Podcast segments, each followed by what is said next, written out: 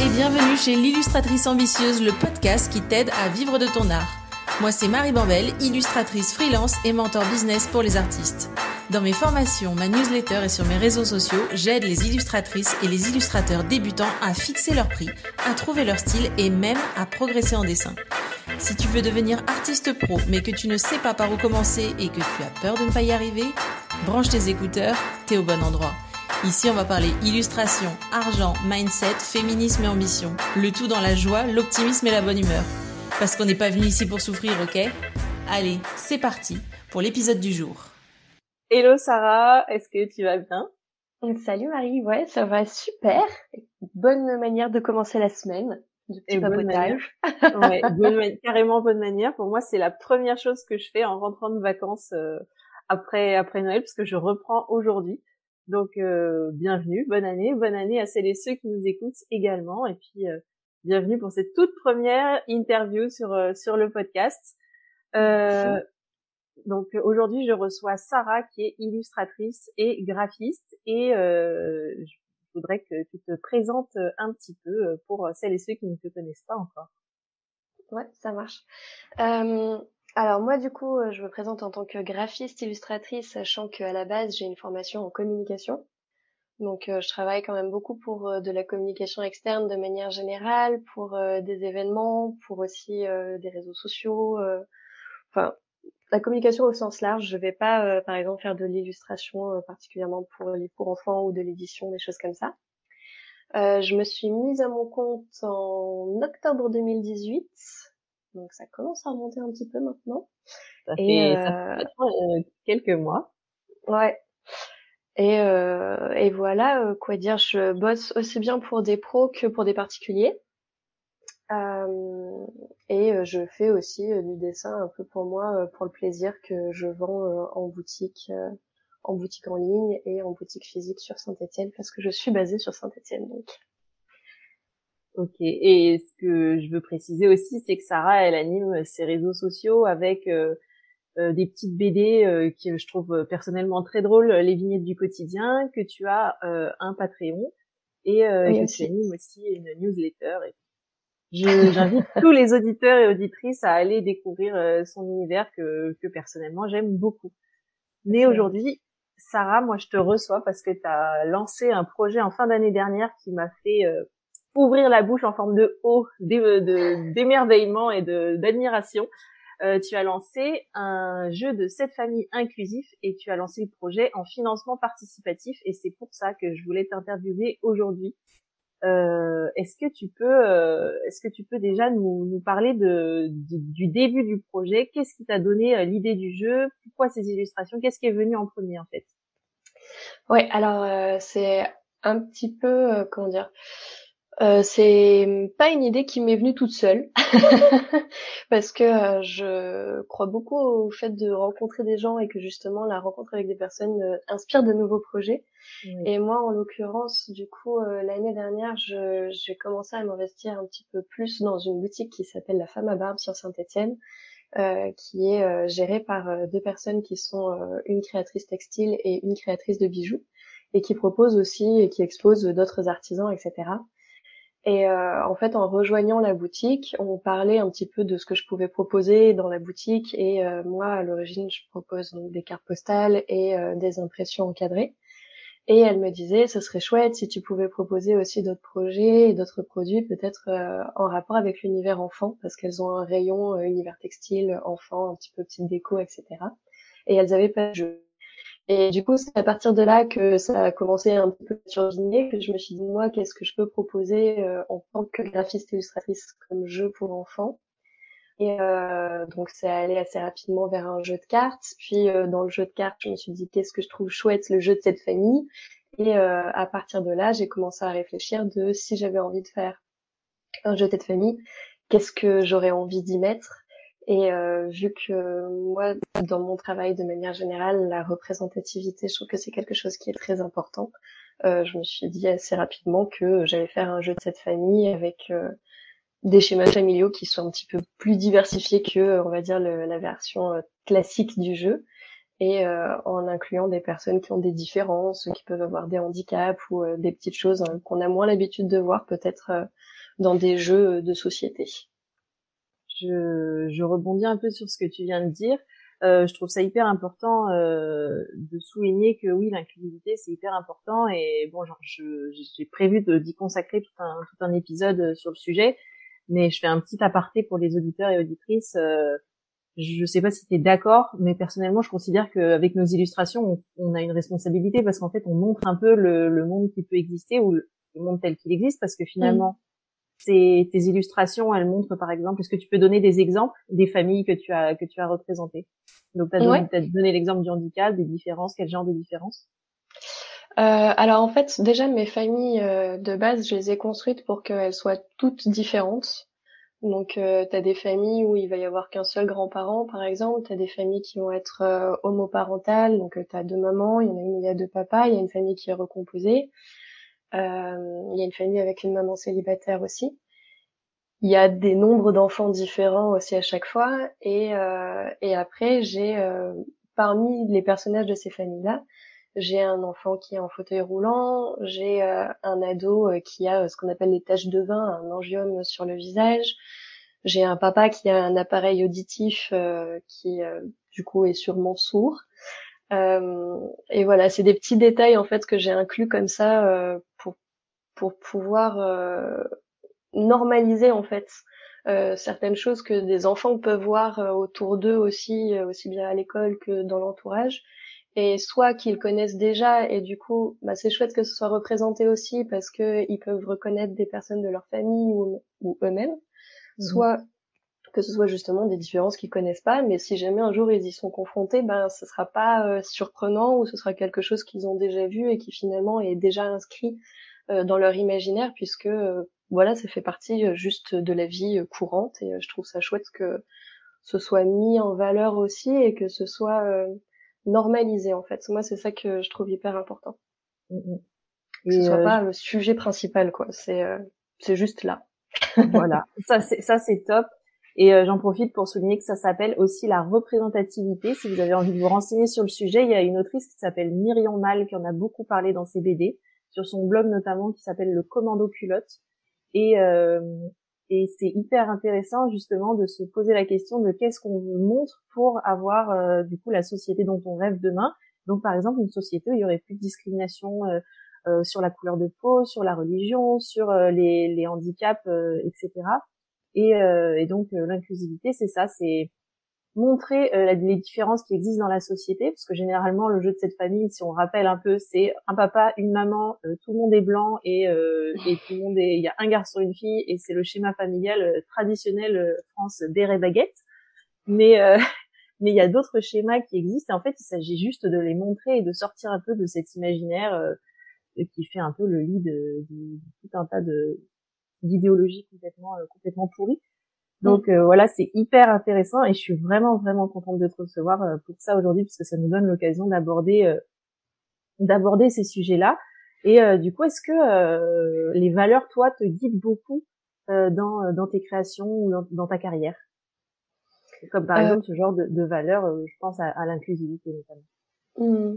Bah, c'est quelque chose que moi, je, depuis le début où je me suis lancée, c'est quelque chose que je trouve très important parce que j'ai vraiment toujours beaucoup cru au pouvoir de l'image de manière générale et forcément à toutes les images auxquelles on est confronté, euh, c'est pas à toi que je vais euh, l'apprendre, mais ça a un impact sur nous. Donc euh, depuis le début, ouais, moi je fais attention. Euh, ça peut paraître vraiment du détail, mais euh, à inclure des personnes racisées, par exemple, dans les portraits que je propose, dans les dessins.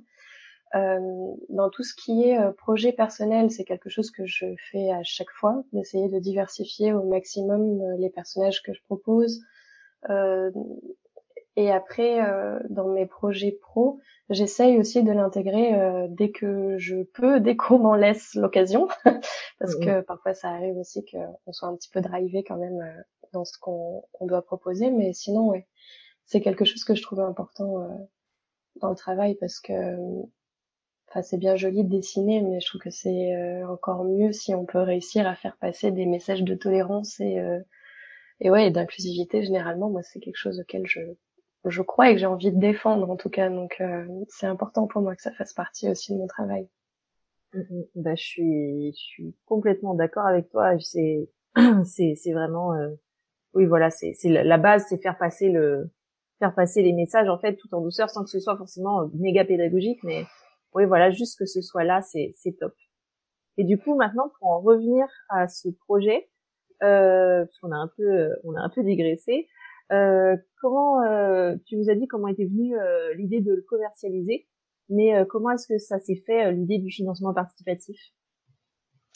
Euh, bah c'est pas venu tout de suite parce qu'en fait à la base moi je m'étais vraiment dit ça va être un petit projet un truc que je vais faire dans mon coin un petit peu pour le plaisir. Je pensais au tout départ faire tout maison euh, j'avais commencé à regarder euh, les gabarits de boîtes euh, de jeux de cartes, comment faire avec les cartons, le pliage, tout ça, pour faire vraiment à la maison, quoi, en me disant bon bah j'en fais 10 exemplaires, ce sera sympa, c'est un projet un peu plaisir, quoi, que je proposerai juste en boutique à Saint-Étienne, et puis voilà, quoi.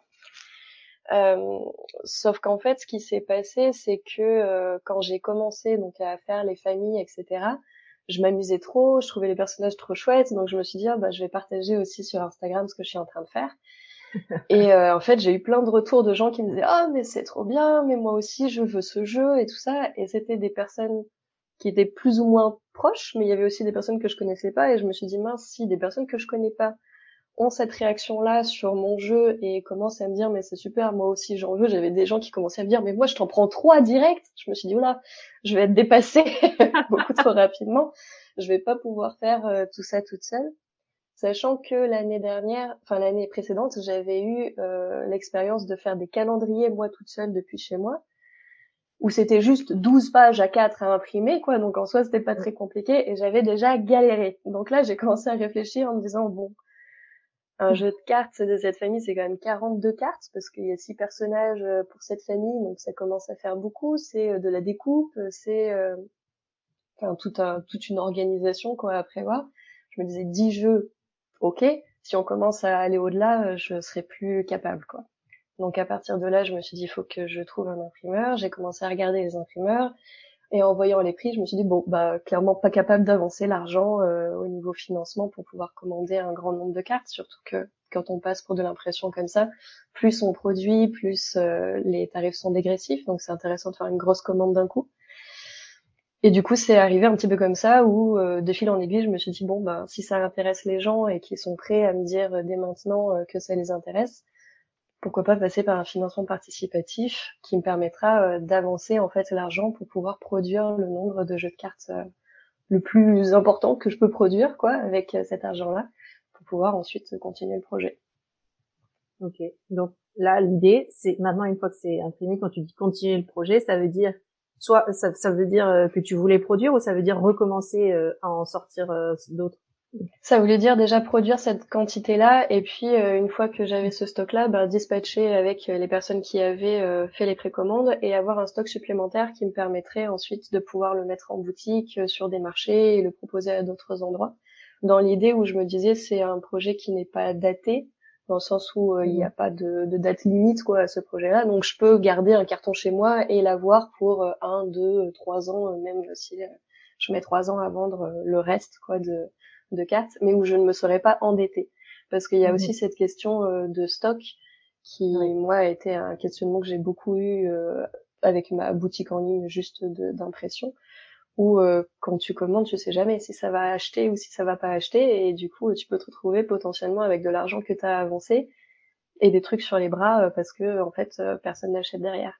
Donc c'était vraiment une balance entre tout ça. C'était l'idée de se dire que je pouvais avoir les finances pour pouvoir avancer euh, de l'argent sur des impressions, mais en sachant déjà qu'il y en avait une grosse partie qui était déjà précommandée quoi au final, et qui était déjà, euh, qui avait déjà des acheteurs, et que le reste c'était euh, du plus finalement, mais où c'était pas mon argent à moi en tout cas que j'avais sorti pour pouvoir les produire. Je c'est très clair. c'est très clair, c'est très clair parce que c'est une problématique qui est pas mal rencontrée, le fait d'avancer, d'avancer les, les sous pour pour faire une grosse commande. Ou toi maintenant, je sais que tu imprimes chez toi, c'est ça? Donc oui, c'est une problématique qu'on rencontre vraiment beaucoup dans le monde de l'illustration. Et euh, donc maintenant, j'aimerais que tu nous parles un peu de, de la gestion du gestion du projet en fait. Combien de temps ça t'a pris de faire les dessins? Comment tu t'es organisé Est-ce que tu avais un, un, planning à tenir? Dis-nous tout. Alors en fait, ça s'est fait dans un temps qui est assez court. Moi, de mon côté, j'ai eu l'impression que ça durait une éternité, mais euh, de le revoir là de l'extérieur, je me suis rendu compte que ça avait été très euh, ramassé en fait sur quelques mois. Euh, l'idée du projet m'est venue, on va dire, autour du mois de mai.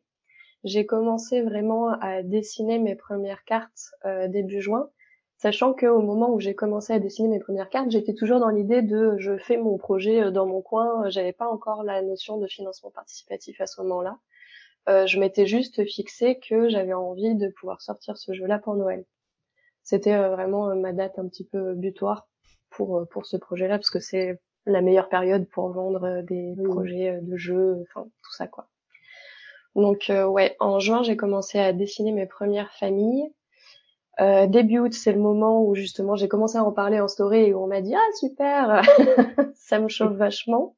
Et tu, Donc c'est là que j'ai commencé. Tu tournais à combien de cartes par jour ou par semaine Ce, En fait, je le faisais à côté de d'autres choses parce que j'avais ah euh, mes missions euh, pro euh, en graphisme à côté. Cet été en plus j'avais pas mal de choses donc je le faisais quand j'avais du temps à côté. Je m'étais pas fait vraiment de planning à proprement parler. Après, vu que c'était un projet sur lequel je m'éclatais, euh, j'ai pas compté mes heures euh, du tout. Euh, je faisais mes dessins et j'étais trop contente de faire mes dessins. J'avoue que c'était pas du tout réfléchi, tu vois, en termes hyper timés, de me dire bon, il faut que tu passes tant de temps par carte parce que à la fin, pour te rémunérer correctement, j'étais pas du tout dans cette dans cet esprit-là pour le coup quand j'ai commencé à m'y mettre. Ok, donc c'est pas un projet que tu as considéré professionnellement dès le début en fait, c'était plus un projet plaisir ouais. qui s'est avéré être euh, ouais, ouais, souvent. Ça. Et qui a pris de l'ampleur d'un coup euh, alors que c'était pas prévu quoi. Mais euh, ouais, et du coup euh, c'est à partir euh, du mois d'août que j'ai commencé à réfléchir au financement participatif. Euh, ce qui m'a créé une petite pression supplémentaire de bah il faut justement que tu vois pour produire avec un imprimeur donc euh, la recherche d'imprimeur a commencé à ce moment-là. Et sachant que moi, je ne me voyais pas lancer une campagne de financement pour un produit sans l'avoir testé avant. Hmm. Donc je voulais vraiment pouvoir euh, déjà envoyer un imprimeur, avoir les retours de l'imprimeur, euh, voir les exemplaires tests avant de pouvoir lancer la campagne. Donc le temps s'est amenuisé très très rapidement. Ah oui. Et, et voilà, mi-septembre, j'ai envoyé du coup euh, mon projet à l'imprimeur et j'ai reçu euh, début octobre euh, les premiers exemplaires tests. Mais vu que je savais qu'au niveau du temps, ça commençait à devenir très très short pour Noël, j'ai, en attendant en fait de recevoir les exemplaires tests, j'ai commencé à préparer ma campagne de financement.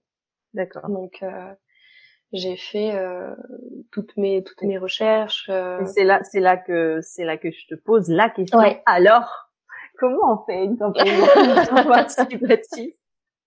Comment comment ça se déroule concrètement? Donc il faut déjà se renseigner, choisir une plateforme. Par quoi tu as commencé? Ah, C'est ça, parce que des plateformes, il en existe quand même plusieurs. Enfin, les, les, les plus grosses en tout cas, il y a KissKissBankBank euh, euh, que moi j'ai utilisé. Euh, mais il y a Ulule, enfin il y a, euh, j'ai plus les autres noms, mais je sais qu'il y en avait quatre en gros qui sont les quatre principales euh, que j'ai un petit peu comparées. J'ai demandé aussi parce que je connaissais des personnes qui avaient déjà fait des financements participatifs, donc je leur ai demandé quelle plateforme ils avaient utilisé, pourquoi ils l'avaient choisi. et puis après, une fois que j'avais ces renseignements-là, moi j'ai pris tous les sites, j'ai regardé toutes les offres, sachant que tout le monde ne propose pas euh, comment on appelle ça euh, En fait, les plateformes prennent un pourcentage sur euh, ta campagne, une commission, c'est ça. Merci. Et du coup, toutes les plateformes ne prennent pas le même type de commission, donc il y avait ça qui est joué. Et je regardais aussi par rapport à moi mon projet qui se situait donc dans un domaine artistique, mais plutôt donc lié au dessin et en même temps au jeu aussi de société.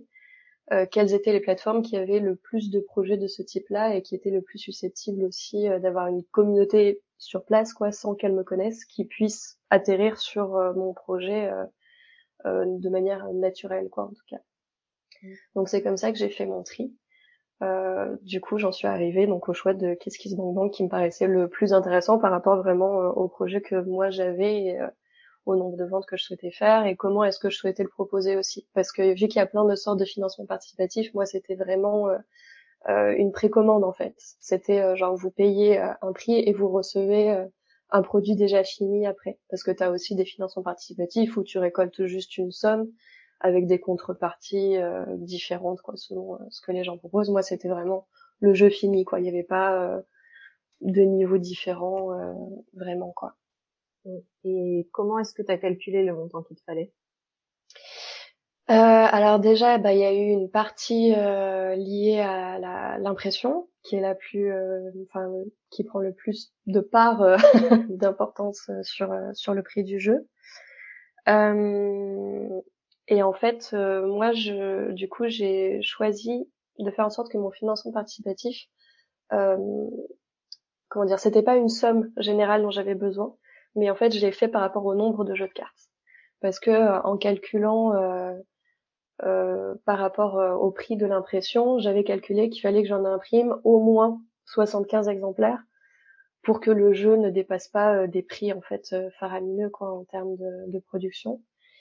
Et, et après c'était un calcul où j'ai plus réfléchi en termes de combien le un client potentiel est capable de mettre dans un jeu de cartes même artisanal mais qui reste quand même un jeu de cette famille plus que ma rémunération à proprement parler sachant que euh, si euh, en calculant vraiment euh, tout le temps, un jour je me suis amusée sous la douche à réfléchir au nombre d'heures vraiment effectives passées entre le dessin, la communication, enfin vraiment tout ce qui englobe le projet, il fallait que j'en vende vraiment quelque chose comme 600 exemplaires quoi pour me rémunérer, on va dire à mon prix vraiment journalier, tu vois, mon prix professionnel entre guillemets. Donc ça faisait vraiment beaucoup de jeux et j'ai, je partais pas du principe que j'allais en vendre 600 dans tous les cas. Donc euh, c'était euh, plus euh, réussir déjà à revenir au moins à zéro, c'est-à-dire que moi j'ai pas eu de dépenses qui n'aient pas été remboursées. Donc mhm. ça, c'était mon, mon, prix de base quoi de, de, jeu. Et puis après, une rémunération quand même qui, qui existe quoi, histoire que je sois pas non plus complètement bénévole sur ce projet-là, mais sans passer un cap. en fait, j'avais communiqué aussi pas mal avec des gens autour de moi et j'avais demandé au niveau des prix combien ils étaient prêts à mettre aussi dans un jeu de cet ordre-là. J'avais regardé un petit peu ce qui se faisait aussi en termes de jeux de cartes artisanales, etc. Et c'est comme ça que j'ai réussi à placer mon, mon prix. Ouais, et je précise pour les auditeurs et auditrices que ce genre de, de petit calcul, le fait de demander autour de soi combien de gens sont prêts à mettre, c'est, ça se fait beaucoup pour les produits physiques, un peu moins pour tout ce qui est prestations de services, bien entendu. Oui. Euh, mm. parce que chacun est libre de son prix et ça, et ça j'en parle, j'en parle souvent. Oui, complètement.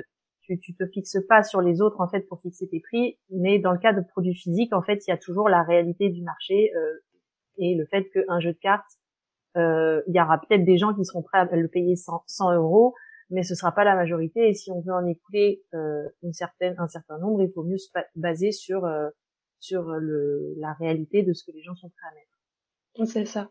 Moi, je fais vraiment la différence euh, entre euh, mes projets justement de prestation de services et le prix auquel euh, je demande à être payé quand je travaille vraiment sur une mission pro et tout ce qui est lié vraiment à ma boutique en ligne et sachant que moi en plus je ne fais pas d'originaux, c'est que des choses qui sont imprimées, qui sont en série, etc. Donc c'est encore un calcul différent quand il s'agit vraiment de, de projets originaux, de d'œuvres originales, etc. Moi ça ça a un côté aussi euh, en série. Donc c'est vrai que ça joue aussi sur le prix. Et, euh, et pour parler concrètement, parce que j'ai pas du tout donné le prix, mais le jeu de cartes au final, moi je l'ai euh, placé donc à 24 euros et qui est déjà un prix élevé en fait pour un jeu euh, de cartes. Et ça, je m'en suis rendu compte après quand quand j'ai commencé un petit peu aussi à démarcher après d'autres boutiques pour voir s'il y avait des endroits qui seraient intéressés pour le vendre.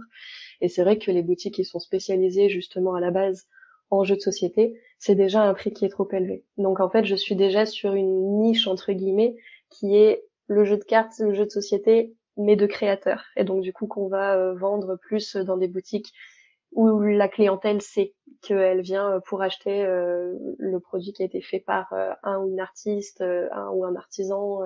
Mhm. Donc voilà, il y a aussi ce placement là où dès le début je savais que je ne pourrais pas m'aligner enfin, clairement, des jeux de cette famille, on en trouve à 7 euros, quoi. Donc, oui, mais ils sont pas, ils sont pas inclusifs. Il y a aussi ça, il y a aussi toute une clientèle. Mm. Tu peux, et ça, je le dis aussi pour les auditeurs et auditrices. Il y a la clientèle des, des objets de créateurs, soutenir les artisans, la mm. création française, et euh, la clientèle de celles et ceux qui veulent, euh, par exemple, éduquer leurs enfants dans des valeurs euh, féministes, inclusives, mm. etc. Et donc oui, on, là, on est au croisement de, au croisement de deux marchés euh, et sur sur lesquels tu, tu peux ou, ou aurais pu te, te positionner. Ouais, ouais, mais c'est vrai que c'est déjà, euh, c'est déjà plus niche, quoi. C'est, mmh. euh, c'est un, c'est un placement où euh, tu peux pas, tu peux pas euh, te vendre euh, n'importe où. Parce que ça marchera pas en fait, parce que les personnes seront pas aptes à dépenser cette somme-là dans ce jeu-là malgré malgré les valeurs ou malgré parce que c'est pas ce qu'ils cherchent potentiellement ou parce que c'est déjà un prix qui est euh, trop élevé pour certains. Est-ce que j'entends euh, complètement en soi euh, Moi, ça, ça ne me pose pas du tout de problème, quoi. Mais c'est mm. vrai que c'est. Et justement, c'est niche. Et si si t'avais sorti un jeu de cette famille banale, bah là, il, se serait perdu dans la masse en plus. Exactement. Donc, n'aurait pas été du tout justifié et t'en aurais peut-être beaucoup moins vendu justement. Donc c'est c'est toujours ce, ce calcul mm. à faire en fait sur. Euh, ça. propose un produit, quelle originalité je lui donne et pour en gros le, le prix tu peux vendre un peu n'importe quoi à n'importe quel prix. Il faut juste arriver à, à, justifier et à mettre des arguments que la, la, la, personne qui va acheter peut entendre et peut comprendre. Oui, oui, oui, complètement. Mais c'est vraiment, euh, enfin moi, ce que je trouve important, c'est de trouver vraiment le, le, canal où ces personnes seront. C'est ça qui est le plus difficile en vérité.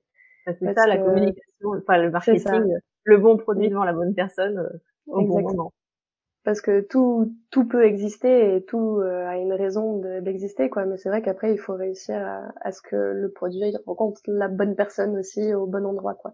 Donc euh, mais bon ça c'est complètement en dehors de l'histoire de financement participatif pour le coup. C'est intéressant, intéressant aussi parce que c'est voilà. On pourrait en parler des heures. Peut-être que je te réinviterai sur le sujet. Euh, mais du coup je reviens à la je reviens à, à la campagne. Euh, qu'est-ce que comment tu as choisi tes fournisseurs? Est-ce que tu as choisi au prix? Euh, Est-ce que tu as eu d'autres critères que le euh, bah alors déjà moi je voulais que ce soit fait en France.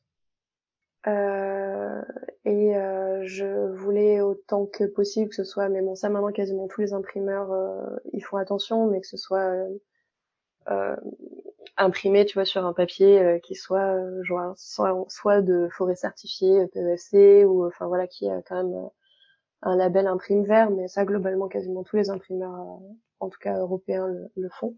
Mais je trouvais ça important que ce soit en France. Et après, euh, j'ai fait en effet par rapport euh, aux tarifs et par rapport aux, aux, propositions aussi qui existaient, parce que je suis tout à fait du genre de personne qui porte un grand intérêt au papier qui est utilisé, au type d'impression, à la boîte, etc. Et donc c'était un imprimeur qui regroupait un petit peu toutes ces toutes ces envies que j'avais euh, là euh, d'être en France. Il était en Alsace, donc c'était pas local parce que j'ai pas trouvé euh, à côté de chez moi. et, et sur du papier que je considère être du beau papier avec une impression qualitative et je montre la boîte parce que je l'ai à côté de moi avec une boîte qui qui est pas une boîte jeu de cartes classique en fait il y avait la mmh. possibilité d'avoir l'option boîte comme ça et que je trouvais génial et qui n'existait pas forcément sur tous les autres sites non plus donc ça faisait aussi partie euh, de ma réflexion euh, d'imprimeur. bah, parfait. Est-ce qu'il y a des concessions que tu as dû faire, des choses que tu aurais voulu euh, mettre sur ce produit et que finalement tu as dû, dû y renoncer parce que trop cher, pas l'option, tu n'as pas trouvé? Non, non, pour le coup, euh, j'ai vraiment euh, pu faire euh, comme je voulais. Après, j'étais restée quand même sur un format de jeu de cartes assez classique parce que je trouve que c'est le format qui est pratique à mettre dans une poche, dans un sac à dos quand tu pars en voyage, et puis quand t'es enfant aussi, que t'as des petites mains, de pas avoir des trop grosses cartes. donc globalement, ça va. Après, je pense que je suis pas partie non plus dans tous les sens et dès le départ, j'étais partie, tu vois, déjà sur mon format euh, de jeu classique. Euh, donc, euh, j'ai fait aussi à partir des contraintes liées à créer une, carte, en fait. Donc, à mhm. partir du moment où je connaissais mes contraintes, j'ai travaillé avec et j'ai l'habitude de toute façon de travailler comme ça aussi. Donc, ça ne m'a pas dérangé. Mais, Mais c'est après c'est aussi le plaisir de faire un truc tout tout seul et auto-édité, c'est que euh, tu peux faire comme tu as envie quoi. Donc euh, il y avait personne pour me dire euh, tu devrais écrire en plus gros ou tu devrais mettre le logo en plein milieu. Donc du coup c'est cool quoi. L'avantage de la création de la création personnelle. Ouais, le, le, fait de, de, faire de tout aligner bah, c'est ce qu'on disait à sa ses goûts sa sa personnalité ses valeurs c'est ça qui est top et rentrons dans les détails et justement mm. euh, tout faire toi-même, mais euh, comment euh, concrètement, comment tu lances, comment ça se fait une campagne de financement participatif? Tu arrives sur KissKissBankBank Bank et qu'est-ce que tu fais? Alors déjà, je vais voir plein de projets qui ont déjà été faits pour voir comment les gens présentent, voir les projets qui ont bien marché, euh, pour savoir s'il y a euh, des choses en fait qui reviennent d'un projet sur l'autre dans les trucs qui marchent bien. Donc il y a une manière de, raconter, si ouais voilà, si euh, il y a une façon de, de, présenter le projet qui fonctionne mieux qu'une autre. Est-ce qu'il faut que ce soit très personnel? Est-ce qu'on parle vraiment à la première personne en disant j'ai un rêve, aidez-moi à le réaliser Ou est-ce qu'on est sur quelque chose de beaucoup plus professionnel? Enfin voilà. Donc j'ai regardé un petit peu tout ça. Une fois que bien sorti il en est ressorti qu'au final, j'ai fait euh, comme j'ai l'habitude déjà de faire euh, de base en mélangeant les deux. C'est-à-dire que moi, ce que je trouve qui fonctionne pour moi et qui fonctionne de manière générale plutôt bien, c'est euh, de parler de soi et de son projet, d'expliquer qui on est et pourquoi est-ce qu'on a envie de faire ça, mais en ayant bah, le côté hyper carré et pro. Et moi, c'était très important que euh, justement ce soit professionnel, quoi, que ce, que ce soit pas juste tu vois quelqu'un dans sa chambre qui s'est dit ah je vais faire un jeu de cette famille inclusif et qui part un petit peu dans tous les sens et qui sait pas où elle va. Moi je mm. voulais aussi que ce soit rassurant pour les gens de se dire bon ben je mets de l'argent là-dedans mais c'est un projet qui a été réfléchi, euh, qui est euh, quand même travaillé etc. et donc euh, si je reviens un peu sur le, le déroulé, mm. euh, quand tu as ouvert le, la page sur KissKissBankBank, tu avais déjà fini toutes tes illustrations. J'avais déjà tout fini. Mon jeu était déjà prêt. Il était parti euh, à l'impression euh, pour les premiers. Donc j'avais fait 20, j'avais demandé 25 exemplaires test mhm. euh, à l'imprimeur parce que c'était le la quantité minimale, on va dire, pour que le jeu ne coûte pas 50 euros pièce. et et du coup, moi, en attendant que ces exemplaires test m'arrivent, je commence déjà à préparer ma page parce que je vois que niveau temps, je vais être vraiment très short. Donc euh, je réfléchis à ce moment-là euh, aux contreparties. Donc euh, sachant que c'est ce que je disais tout à l'heure, moi j'avais vraiment décidé de faire un système de précommande. Donc mes contreparties en fait c'était le jeu de cartes seul ou alors un lot de deux, de trois, de cinq avec des avantages financiers aussi liés à la campagne de financement participatif parce que je me dis c'est aussi des gens qui parient sur le fait que genre ça va marcher.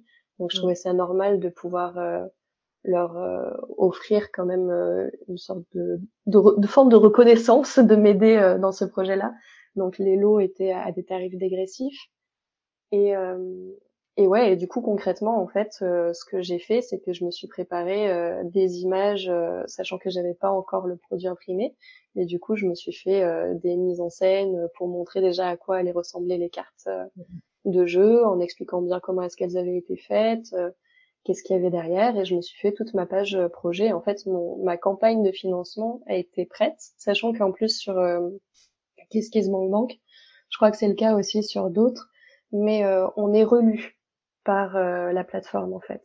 Et tu as une sorte de coach, ils appellent ça, je crois, qui lit ce que tu proposes et qui te dit s'il il y a peut-être quelque chose à améliorer ou si c'est bon, tu peux te lancer. Ah, c'est super. Donc, euh... t'es pas lâché dans la nature comme ça, t'es pas tout seul face à, face incertitudes. Exactement. Et puis c'est quelqu'un à qui tu peux poser des questions aussi, si jamais euh, il y a des trucs dont t'es pas sûr, etc. Moi, pour le coup, euh, du coup, j'ai tout préparé, j'ai envoyé, et la personne m'a dit euh, c'est bon, tu peux y aller, quoi. Donc, j'ai pas vraiment eu d'échange avec cette personne-là, donc je pourrais pas dire qu'est-ce que ça donne vraiment en termes de conseils, etc. Euh, mais du coup, voilà, en gros, mon projet était tout prêt et j'avais plus qu'à appuyer sur publier à partir du moment où je recevais euh, les jeux de cartes, que je vérifiais que c'était ok. Et je voulais quand même faire une photo du euh, produit fini pour pouvoir l'intégrer et que les gens aient quand même une, image pour prouver que le jeu existait, quoi, et à quoi il ressemblait en réalité et pas juste sur des mock-ups ou tu vois en présentation. C'est là qu'on en arrive au cœur de, au cœur de la, de l'histoire, c'est mmh. le lancement de la campagne. Est-ce que tu avais fait une stratégie de lancement? Je demande ça parce que euh, tu as fait tes études dans la com, tu nous en as parlé, euh, tu nous en as parlé, mm. tu, tu, es graphiste. Est-ce que tu avais une stratégie de communication et si oui, laquelle? Bah alors c'était euh, un peu euh, un peu vague. En vrai, je savais ce que je voulais je faire. Je précise pour les auditeurs que tu viens de faire un geste un peu flou avec tes mains. Oui. euh, ouais, parce qu'en fait, je me suis tellement retrouvée prise par le temps qu'il y a certaines choses que j'aurais pu faire différemment que je n'ai pas pu euh, prévoir correctement en fait. Euh, mais du coup, je savais qu'il fallait que j'en parle très régulièrement, donc euh, j'avais déjà euh, prévu d'en parler sur mes réseaux sociaux. J'avais fait une newsletter pour pouvoir. En fait, j'avais préparé les gens déjà depuis un moment en amont. Les gens qui me suivaient savaient que je travaillais sur ce projet-là, ils savaient qu'il allait y avoir un système de précommande, ils savaient que j'étais en train de monter un financement participatif. Et, euh, et du coup, j'ai quand même euh, essayé un petit peu de travailler une attente de ce côté-là, dans le sens où euh, ouais. dans l'équivalent, euh, enfin, en marketing, on appelle ça un peu une phase de pré-lancement, de préchauffage, de préchauffage. Pour, en gros, tu prépares les gens au fait qu'il va y avoir quelque chose à acheter et que euh, et que s'ils sont intéressés, ben soit ils peuvent budgétiser parce qu'ils n'ont pas encore trop d'idées, mais ils savent que bah, par exemple ton jeu il sera pas à 75 euros pièce. Mmh, mmh, mmh. Ils peuvent commencer à se dire bah tiens il y a quelque chose qui arrive, je sais que je veux participer et euh, ça me fait envie, donc je vais. Voilà, les gens ils, tombent pas des nues quand tu quand tu annonces euh, l'arrivée du projet. C'est ça. Et puis, euh, sachant que moi, ma communication, elle est vraiment très travaillée dans ma relation justement avec les gens qui suivent ce que je fais. Et, et je leur demande beaucoup leur avis.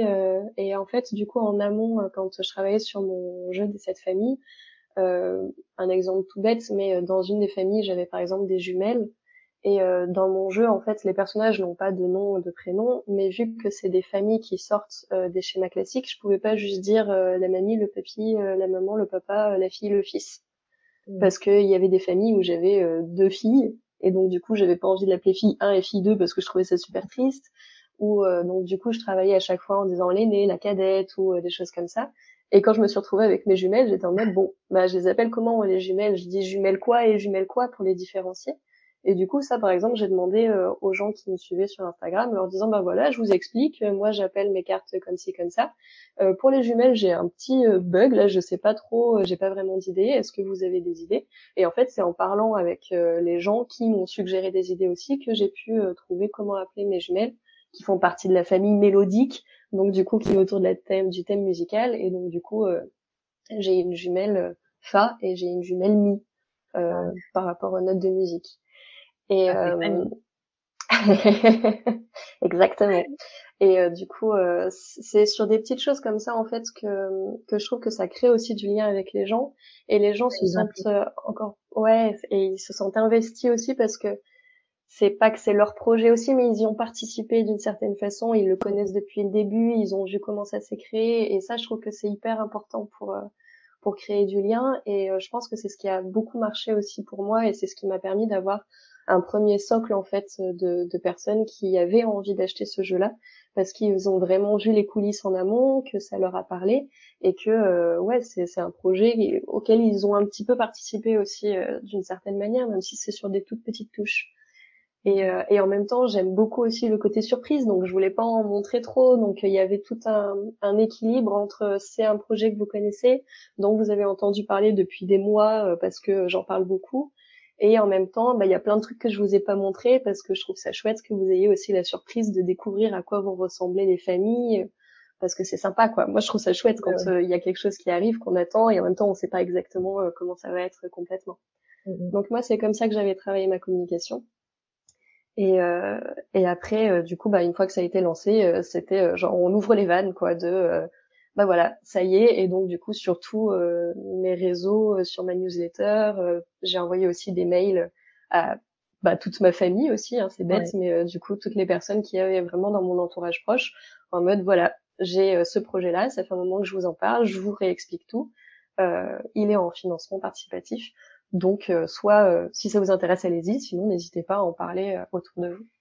Et sachant que Excuse-moi, juste un truc que j'ai pas précisé, mais c'était une campagne qui était express, puisque en général, les campagnes de financement participatif, c'est en moyenne autour de 30 jours. Et euh, moi, je pouvais pas me permettre de faire 30 jours parce qu'après, je savais qu'au niveau des délais euh, de production et d'impression, j'arriverais pas à respecter euh, ma deadline de Noël. Donc, ma campagne a duré 17 jours. Et juste le milieu. Euh, je voulais juste revenir sur ce que tu viens de dire, sur le fait d'avoir impliqué euh, ta famille, d'avoir envoyé, de, donc communiqué donc ta newsletter, Instagram. Est-ce que tu as d'autres réseaux? Euh, J'ai Facebook, mais euh, pour le coup, j'avoue que, enfin, même si j'ai partagé de la même façon, et j'ai quand mm. même eu quelques achats via ce biais-là, c'est pas le réseau que je privilégie. C'est vrai que c'est surtout Instagram sur lequel je communique le plus et sur lequel j'ai ma, ma base la plus solide en fait de mm. personnes qui me suivent vraiment et avec qui j'interagis. Et du coup, oui, euh, je, reviens sur le fait que tu es impliqué, donc ta famille et, tes amis. Euh, c'est une technique euh, qu'on conseille souvent parce que du coup, j'ai fait des, des, études de, communication et euh, là, j'ai complété par des pas mal de formations business dans les dernières années. Et c'est une technique qu'on conseille beaucoup, notamment aux débutants quand quand ils se lancent. le fait de dire, ben en fait, t'as pas encore de t'as pas encore de, de clients entre guillemets réels puisque puisque personne te connaît, t'as pas encore de, de, choses à montrer, mais impliquer ce qu'on appelle le premier cercle, c'est-à-dire tes parents, tes frères et sœurs, tes, tes amis proches, en leur disant est-ce que vous avez besoin? Et si vous n'avez pas besoin, est-ce que vous pouvez faire tourner ce mail à votre cercle proche à vous? Et comme ça de proche en proche, souvent les premiers premiers clients viennent de là. Et mmh. donc euh, c'est une super euh, une super technique euh, que tu as utilisée. Euh, maintenant, je voudrais, euh, je voudrais savoir à quel moment tu as su que ça allait fonctionner. Bah, au final, euh, j'ai été rassurée très rapidement. Ah oui, parce qu'il y a un truc que j'avais pas précisé aussi, mais j'avais quand même mis un nombre limité d'exemplaires à un prix vraiment réduit pour les tout premiers qui participeraient à la campagne. Et du coup, en fait, ça c'est parti. Enfin, c'est ces trucs après ces trucs, ces jeux à prix réduit sont partis très très rapidement et en fait euh, euh, avec Qu'est-ce qui se manque banque aussi, euh, tu as un suivi euh, assez régulier, tu reçois des mails quand les gens achètent, enfin participent à ta campagne. Mmh. Et du coup, au bout de 48 heures, j'ai reçu un mail qui me disait, même pas 48 heures, 24 heures, 24 heures, j'ai reçu un mail qui me disait vous avez dépassé les 30% euh, de votre objectif. Et c'est des mails qui sont assez rigolos, tu sais, où ils te disent vous avez dépassé 30% de votre objectif. Euh, 70% euh, des euh, financements participatifs qui dépassent les 30% dans les 24 heures euh, réussissent, quoi, en mmh. gros. Puisqu'ils ont forcément des stats, eux, en interne, sur les projets mmh. qui marchent. Donc déjà, j'étais super rassurée de voir qu'en si peu de temps, il y avait quand même 30% qui avaient été réalisés. Et, euh, et puis en fait, on a atteint pareil les 50% assez rapidement. Et je me suis dit bon, si on en est là aussi vite, sachant que même si ma campagne est très courte, euh, ce qu'ils expliquent aussi euh, dans les campagnes de financement participatif, c'est que les deux moments où tu as le plus euh, de, de, participation, c'est au tout début et à la toute fin. Je me suis dit moi l'avantage c'est qu'elle est courte, donc euh, finalement le début et la fin vont être très proches. Donc euh, si je, je pars vraiment sur prioriser ces moments-là, bon ça devrait le faire quoi. Et euh, et en fait euh, je j'ai dépassé les 100%, euh, je sais plus à quel moment exactement de la campagne, mais il restait encore quelques jours euh, après, donc du coup après c'était que du plus entre guillemets et en même temps c'était du du plus qui était important parce que ça me permettait de pouvoir euh, commander ensuite plus de jeux. Parce que moi j'avais aussi fait le choix euh, de mettre mon palier de campagne assez bas donc vraiment sur le minimum de jeux qu'il fallait que je commande parce que c'était un projet que j'avais envie de conduire dans tous les cas. Euh, mais euh, mais ouais, du coup après euh, le, le, le plus c'était pour pouvoir bah, créer encore plus de jeux quoi et en commander davantage que ce que j'avais prévu à la base. Ok. Et une fois la campagne terminée, qu'est-ce que qu'est-ce qui s'est passé pour toi? Donc envoi de, du nombre de commandes, Ouais, bah ça a été le rush. Ça a été un rush euh, total. Euh, parce que euh, vraiment dès le lendemain de la fin de campagne, j'ai envoyé à l'imprimeur parce que plus on approchait de Noël, plus les délais de l'imprimeur s'allongeaient. Donc on était passé de 10 jours de production à 20 jours de production pour l'imprimeur. Sachant que là, avec tout ça, ça nous avait amené autour du 26 octobre, je crois. Donc ça commençait à devenir vraiment très très juste. Donc j'ai j'ai pas eu le temps de respirer quoi. J'ai tout de suite envoyé ma commande à l'imprimeur et, et, en, attendant, ça, en attendant qu'elle arrive, bah, c'était préparé euh, tout ce qui pouvait me faire gagner du temps euh, sur euh, sur la suite et la livraison, parce que j'avais proposé donc soit de la livraison, soit de la remise en main propre. Et j'avais une cinquantaine d'envois à faire. Donc, bah, ça a été partir à la recherche d'enveloppes qui seraient au bon format pour pouvoir envoyer justement les jeux. C'est prévoir aussi euh, des petites surprises en plus parce que je m'étais dit que justement si je dépassais un certain palier, euh, je rajouterais des choses dans les enveloppes, notamment des planches de stickers, des choses comme ça. Donc c'est créer les stickers, les envoyer euh, à l'impression.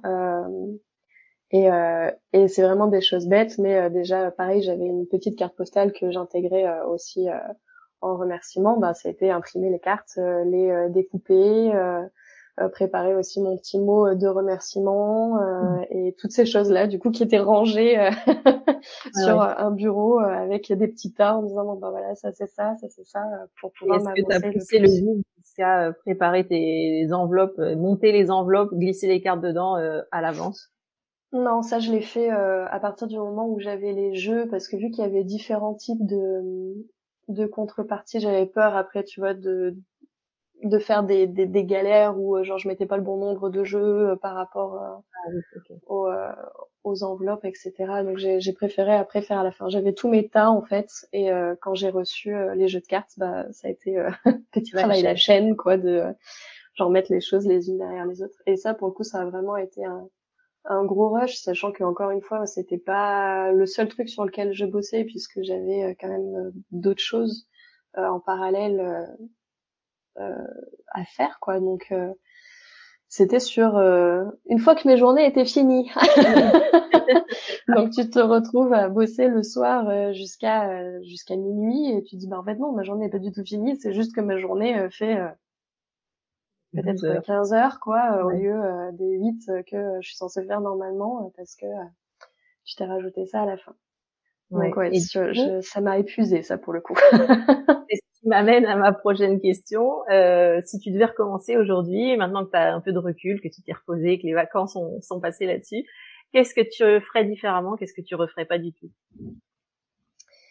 Euh, Je pense que ce que je ferais différemment, c'est vraiment au niveau de la temporalité. Euh, c'était trop short. c'était faisable, je l'ai fait et j'en suis vraiment ravie que c'est ce soit arrivé comme ça et tout ça.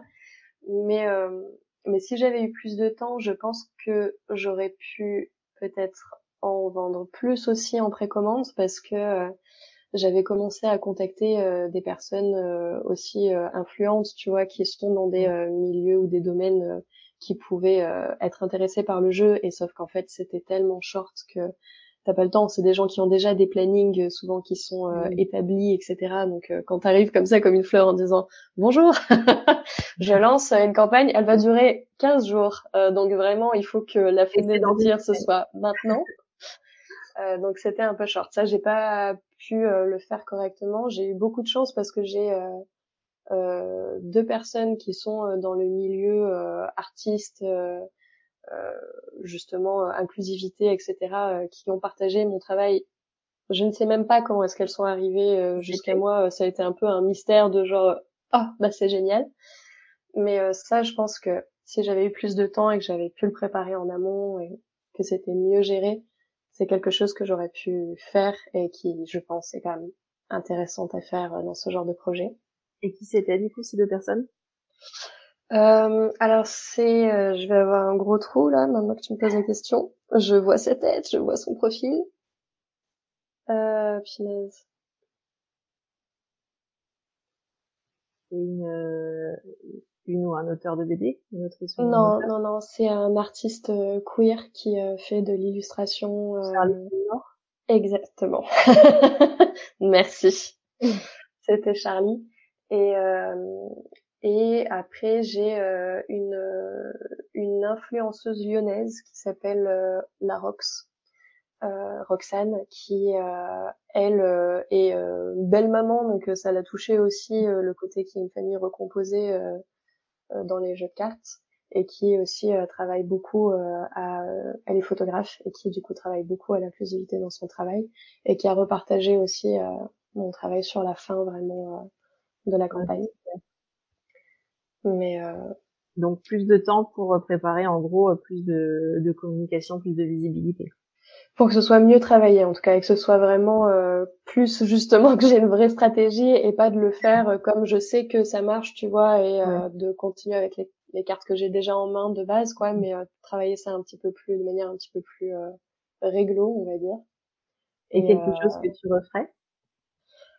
Bah tout le reste en vrai. Euh... Même une journée de 15 heures. Bah en à la limite de prendre de pas de décaler ça quoi c'est ça aussi la question de, du temps euh, c'est euh, de des 5 heures tu vois euh, de plus que tu fais le soir de pouvoir les mettre dans ta journée classique du lendemain parce que tu as le temps de pouvoir envoyer que t'as pas d'histoire de délai avec la poste aussi où tu te dis bon peut-être la poste euh, ne répondra pas euh, aux demandes et euh, ne livrera pas assez vite. Donc moi c'est vraiment ça qui m'angoissait le plus c'est de faire des promesses que je pouvais pas tenir. Ouais. et, et du coup c'est ça qui m'a mis vraiment beaucoup dans le rush où si j'avais eu plus de temps ça aurait été plus plus calme en fait et plus plus facile à gérer. Sachant que encore une fois j'avais d'autres choses à faire dans mes journées aussi. Donc c'est ça qui, qui rendait le tout difficile quoi mm. mais euh... voilà donc mais sinon ouais le reste de temps une plage de temps dédiée ouais. Genre, une vraie planification de projet en fait et plus de temps pour la com euh, plus une stratégie de com plus réfléchie c'est ça bah vraiment de réussir à intégrer euh, de vraiment intégrer ça finalement comme un vrai projet professionnel, comme si c'était presque une mission extérieure, quoi. Alors que c'est vrai que quand c'est, euh, euh, je m'en rends bien compte que quand c'est des missions, justement, j'arrive très bien à gérer euh, mon temps, à comment est-ce que je le, je m'organise, etc. Et quand c'est des projets perso, c'est plus difficile, quoi. J'ai plus tendance à faire ça un petit peu euh, à côté du reste quand j'ai le temps de m'en occuper et et, et c'est vrai que c'est pas c'est pas la meilleure façon de faire, quoi. Enfin, en tout mm. cas, si on a possibilité de faire autrement, c'est aussi bien de le faire autrement. Et euh, pour finir, euh, est-ce que tu peux nous parler de ton esprit euh, pendant tout ton état d'esprit durant tout ce projet, pendant toute la durée du projet? Comment tu t'es senti au début? Comment tu t'es senti pendant la campagne? Comment tu t'es senti après, pendant la livraison, tout ça?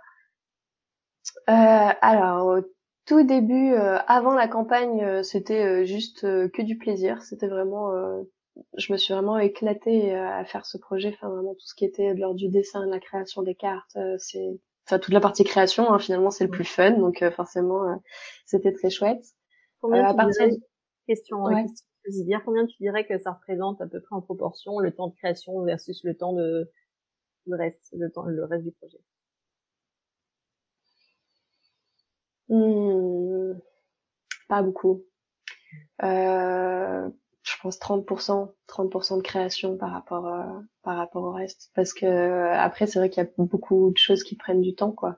Ne serait-ce que les recherches euh, de prestataires, euh, les toutes les recherches liées après au financement participatif, la communication, la création des visuels justement pour pouvoir communiquer, le démarchage des boutiques extérieures pour savoir qui serait intéressé. c'est c'est Ouais, c'est peu de temps. Et qui passe vite du coup, parce qu'en plus c'est le moment où tu t'amuses, donc euh...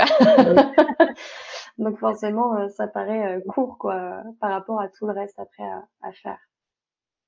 Mais euh, mais ouais, du coup avant que du plaisir. Pendant la campagne, c'était chouette parce que en vrai, bah, vu que c'est un projet perso, c'est sympa quoi de, de, mettre en avant quelque chose qu'on a pris du plaisir à faire. après le jour du lancement, beaucoup de stress parce que tu te dis ok bah c'est maintenant quoi. Euh, les premiers jours encore du stress. En vrai pendant toute la campagne c'est un peu du stress parce que c'est un peu comme enfin c'est en montagne russe pardon je fais plein de gestes c'est en montagne russe euh, constante. Oh mon dieu j'ai fait une vente oh mon dieu si plus personne achetait. Exactement c'est ça genre ah génial on a dépassé les 30% et si finalement il y avait plus personne après qui achetait? Et euh, et du coup, ouais, c'était un peu comme ça en dents pendant toute la campagne. Après, euh, sur la fin, euh, tu as forcément le soulagement à partir du moment où tu dépasses les 100%. C'est mêlé à beaucoup de reconnaissance parce que tu te dis c'est quand même super chouette que les gens euh, y croient et, et, participent et que ça leur plaise. quand c'est quelque chose qui sort vraiment de ta tête à toi toute seule et que tu te dis ben ça leur parle à eux aussi, c'est quand même un sentiment qui est génial. Euh, après, une fois la campagne terminée sur toute la partie euh, justement euh, préparation, production, envoi, ça a été un, un stress différent, mais vraiment un stress justement de devoir, ouais, de, de devoir gérer quoi. Et, et sur la fin, justement, cette question de, de manque de temps, je pense que si ça avait été encore deux semaines de plus, je partais en burn-out, vraiment parce que j'étais euh, j'étais à bout, j'étais épuisée, je gérais trop de choses en même temps. Et encore une fois, on est seul quoi. Donc c'est euh, c'est pas évident évident. vraiment le dernier soir quand j'ai fait ma dernière enveloppe, je me suis mise à pleurer sur ma dernière enveloppe parce que j'avais pas écrit l'adresse correctement euh, sur mon enveloppe. Et, euh, et je me suis dit bon là c'est vraiment le, le bout quoi. Il faut partir en vacances après ça. Et euh, une fois que ça c'est terminé et que les gens commencent à recevoir, là c'est juste que du bonheur parce que les retours sont euh, sont hyper positifs et euh, et je je suis hyper reconnaissante et hyper heureuse. Et et j'ai même encore un peu du mal à réaliser parfois tu vois je quand il y a des gens qui envoyé des photos où ils ont joué justement à leur jeu pendant euh, les fêtes et tout ça et je me dis mais c'est génial c'est des familles que je connais pas c'est des grands-parents qui jouent avec des petits enfants et, euh, et ça c'est euh, ça c'est vraiment trop trop bien. Ouais je, je, je comprends que, parce que j'ai vu ce que tu as partagé dans tes stories là ces jours-ci même ton dernier reel tu m'étonnes que ça a dû te ça, ça, doit être hyper émouvant en fait de, de traverser, de, de, recevoir tout ça et puis de, de te rendre compte bah, finalement que ton travail a un impact. Ouais, ouais, ouais, et qui parle à tout le monde, quoi. Ça, c'est, vraiment euh, trop chouette parce que justement, il y avait un moment où j'ai eu euh, une mini peur de me dire, est-ce que euh, tu risques de te prendre des retours, tu vois, pas hyper agréables parce que, genre, mais pourquoi est-ce que t'as fait un truc, genre, inclusif, entre guillemets, ou, ou est-ce qu'il y a des gens qui peuvent mal prendre, qui seraient des gens très peu ouverts et pas tolérants, et du coup, genre, d'un côté, je m'en ficherai un peu de leur retour et en même temps t'as quand même tu sais toujours un peu ce truc de te dire est-ce que je vais me faire cracher dessus parce que envie que tout le monde t'aime et t'as as peur de en fait oui il y a souvent ça quand tu lances quelque chose de ce type surtout en ligne t'as as souvent un peu la peur de de la de la shitstorm qui pourrait euh, qui pourrait se, se passer donc ça. Le, bad buzz euh, les mauvais mm. retours euh. exactement et euh, du coup, c'est vrai que c'est très très chouette de voir des personnes aussi. Euh, enfin, dans mon entourage, il y a des gens qui ont vraiment joué avec leurs grands-parents, euh, où je suis pas sûre qu'ils aient déjà vraiment parlé d'homosexualité, par exemple, avec eux, ou mmh. euh, tu vois, et et ils ont joué avec le jeu de manière comme c'était un jeu normal entre guillemets, entre gros gros guillemets, parce que c'est un jeu normal, mais mais où justement ouais ça c'est pas une question quoi de se dire ah bah il y a deux papas ou il y a deux mamans ou euh, il y a un enfant euh, en fauteuil roulant bah en fait c'est ça qui me rend le plus heureuse c'est de me rendre compte que j'ai réussi à intégrer ces choses là dans un jeu que j'ai quand même pensé de base pour qu'il soit fun pour qu'il soit coloré pour que justement il soit beau et que mmh. et que du coup ça se voit presque pas en fait tu vois qu'il y ait toutes ces questions là derrière. Et, euh, et du coup je me dis bah le pari est, est réussi quoi bah, carrément. Et euh, pour terminer, vraiment, euh, est-ce que tu aurais des conseils, peut-être trois conseils pour euh, les auditeurs et auditrices qui voudraient lancer leur première campagne de financement participatif? Euh, Prévoyez du temps. combien, de temps combien de temps tu rajouterais toi? Euh, bah, je pense que ça dépend vraiment beaucoup du projet et, euh, et s'il y a des délais de fabrication. Euh, donc, toi, le euh, projet c'est aller sur six mois, donc tu dirais plutôt euh, plutôt 8, 10 bah, c'est vraiment difficile, c'est vraiment difficile à définir parce que ça dépend euh, énormément de si c'est le seul projet, enfin, si c'est le truc sur lequel tu travailles et t'as tes journées complètes pour pouvoir le faire, bah c'est différent aussi quoi. Donc moi personnellement, je pense que si j'avais eu deux mois supplémentaires, ça aurait été parfait. Mais euh, c'est en comptant justement le fait que je faisais ça à côté d'autres choses, donc que je n'y dédiais pas 100% euh, de mon temps euh, travaillé quoi. Donc c'est c'est essayer de réfléchir en amont justement, euh, de faire peut-être un rétro-planning quoi, en se disant bah en termes de création, je pense que je mets tant de temps, mmh. puis après les délais de fabrication c'est tant de temps, et puis le, le, fait de devoir envoyer et vraiment de tout disséquer en fait en petites portions et mmh parce que je trouve que c'est ce qui aide mieux euh, au final à, s'organiser quoi. Et je précise pour les auditeurs et auditrices, une fois qu'on a le temps, on rajoute 15%. Ouais. À ce temps, parce que on a toujours, toujours tendance à sous-estimer le temps qu'on met. Et quand je dis 15%, c'est le, minimum, parce que souvent c'est 50%. On se dit tiens, ça va me prendre une semaine et ça prend, ça en prend deux ou trois. Ouais. Et donc il faut rajouter au moins euh, au moins 20% ou 15% de, de, temps en plus par rapport à mm. ce que vous pensez euh, que vous allez mettre. C'est ça. Bah surtout qu'il y a déjà euh, soi-même le temps qu'on se dit qu'on va mettre et puis le temps réel et puis il y a aussi potentiellement des imprévus. Euh, enfin c'est des choses bêtes, mais si c'est des si c'est un projet avec une livraison à la clé, il faut pouvoir prendre en compte que par exemple la poste normalement est censée mettre 4 jours et puis qu'en fait le courrier va être livré en 15 jours ça a été le cas pour euh, un de mes jeux, par exemple. Euh, ou euh, voir que le truc soit complètement perdu. Donc il faut calculer le temps de s'il y a vraiment une deadline comme moi je m'étais mise que les gens reçoivent avant Noël, de se dire bon ben il faut prévoir que potentiellement le courrier se perde, le temps de faire une réclamation à la poste, que la poste réponde, que toi tu renvoies un truc et donc du coup ça va rallonger aussi le temps de livraison tu peux te dire bon ben c'est bien de prévoir euh, genre 15 jours à l'avance mais en fait non un mois c'est bien parce que du coup euh, ça peut prendre tous ces imprévus qui dépendent pas de toi en fait. Parce qu'à partir du moment où il y a aussi des prestataires ou euh, des choses qui sont en dehors de ce que toi tu peux gérer bah il faut prévoir qu'il y ait une marge aussi de leur côté quoi. Mmh mais ouais. en vrai c'est mon principal le, le temps l'organisation du temps. Et et quand on fait quelque chose seul, je pense que c'est important aussi d'être bien entouré et d'avoir potentiellement une personne sur laquelle on peut se reposer. Moi, euh, je sais que j'avais mon compagnon qui m'a proposé dès le début euh, de l'aide et je lui ai dit non, non, je suis capable de gérer toute seule. Et sur la fin, euh, heureusement qu'il était là aussi pour me donner un coup de main. Et je pense que c'est important aussi d'avoir euh, que ce soit euh, un proche ou euh, même je d'autres créateurs ou d'autres artistes qui connaissent aussi le, le, système quoi et qui vont être conscients de la fatigue que ça peut générer et, du coup de main qu'ils peuvent donner sur les, premières lignes droites quoi. Et quand on parle de...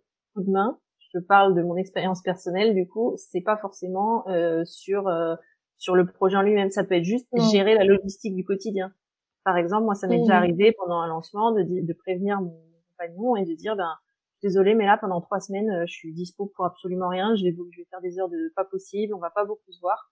Et donc, euh, c'est lui qui gère euh, les courses, les repas, qui, qui, à la limite, ça c'est déjà arrivé, qui me prépare une assiette et qui me la monte devant l'ordi. Enfin, il y a, y a l'aide peut prendre toutes sortes de formes et ça peut être la logistique du quotidien qui est déjà une prise de tête en moins.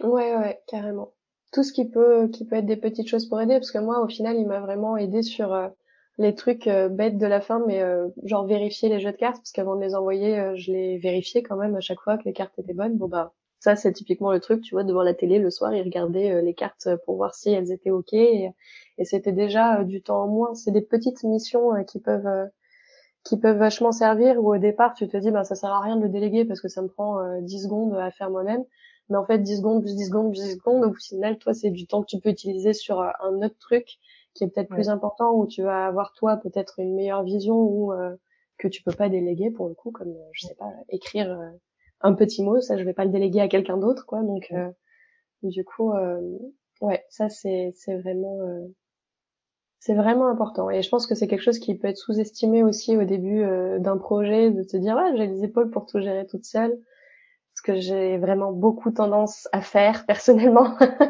et euh, voilà. Et donc du coup, c'est bien de savoir qu'on a des personnes sur qui on peut se reposer. Mm. Mm. Eh ben, merci pour euh, ce retour, euh, Sarah. J'ai plus de questions. est-ce que tu peux nous dire où est-ce que les auditeurs et auditrices peuvent te retrouver pour te suivre Est-ce que tu as des, des, liens à nous communiquer? Alors je mettrai tous les liens dans la description de l'épisode, mais est-ce que tu peux nous dire où est-ce qu'on peut te retrouver? On peut me retrouver sur Instagram principalement, comme on l'aura compris, c'est mon médium préféré. euh, c'est @srblv. Et euh, sinon, je suis un petit peu sur TikTok. J'essaye de m'y mettre, mais euh, j'avoue que j'y passe pas énormément de temps. Pour le moment, j'y remets surtout des reels que j'ai déjà fait sur Insta. Je suis également sur Facebook si jamais euh, vous n'êtes que sur Facebook. Et puis j'ai un Patreon et j'ai une newsletter et en vrai, la newsletter, je pense que c'est le moyen euh, le plus simple de suivre mon actualité et en même temps d'avoir une idée un petit peu de ce que je propose parce que c'est une newsletter illustrée où je raconte des anecdotes du quotidien façon un petit peu BD, euh, c'est un peu dépensé comme ça. Donc c'est plutôt euh, sympa et positif. En tout cas, les retours des gens qui la reçoivent me disent que ça leur fait du bien de recevoir ça dans leur boîte mail parce que c'est pas juste une newsletter où je parle juste de mes actus boutiques mais en même temps, si jamais j'ai des actus, je le mets euh, dans cette newsletter-là. Elle est mensuelle. Donc, euh, si vous n'êtes pas réseaux sociaux, c'est, je pense, la meilleure façon de, de suivre ce que je fais.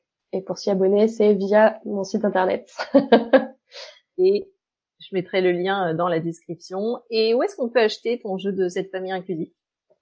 Euh, sur mon, site internet, en fait, j'ai une boutique en ligne, donc euh, c'est possible de l'acheter directement sur la boutique en ligne. Et après, euh, bah, si jamais vous êtes sur Saint-Étienne, déjà n'hésitez pas à m'envoyer un petit message parce que ça me fera plaisir. et on peut se rencontrer. Et, et sinon, du coup, je suis à la boutique La Femme à Barbe, qui est une boutique de créateurs, et, le jeu de cette famille est en vente aussi là-bas. Eh bien, c'est top. Merci beaucoup, beaucoup d'être venu. Tu es la toute première invitée sur le podcast. Euh, c'est un peu toi qui as essuyé les plâtres de cette interview. J'espère que ça vous aura plu. Et euh, bah, je vous dis euh, au revoir et à très bientôt dans, une, dans un nouvel épisode. Et voilà, c'est terminé pour aujourd'hui. Si tu as écouté l'épisode jusqu'ici, c'est sans doute parce qu'il t'a plu, non? Si c'est le cas, abonne-toi, laisse-moi une note 5 étoiles de préférence et un commentaire. En faisant ça, tu vas me permettre de mieux référencer le podcast et de le faire connaître à de nouvelles personnes. À terme, c'est ça qui me motive à créer toujours plus de contenu qui va t'aider toi à développer ta carrière dans l'illustration. Merci d'avance si tu prends le temps de le faire, ça veut dire énormément pour moi. Allez, je te dis à bientôt au prochain épisode. Salut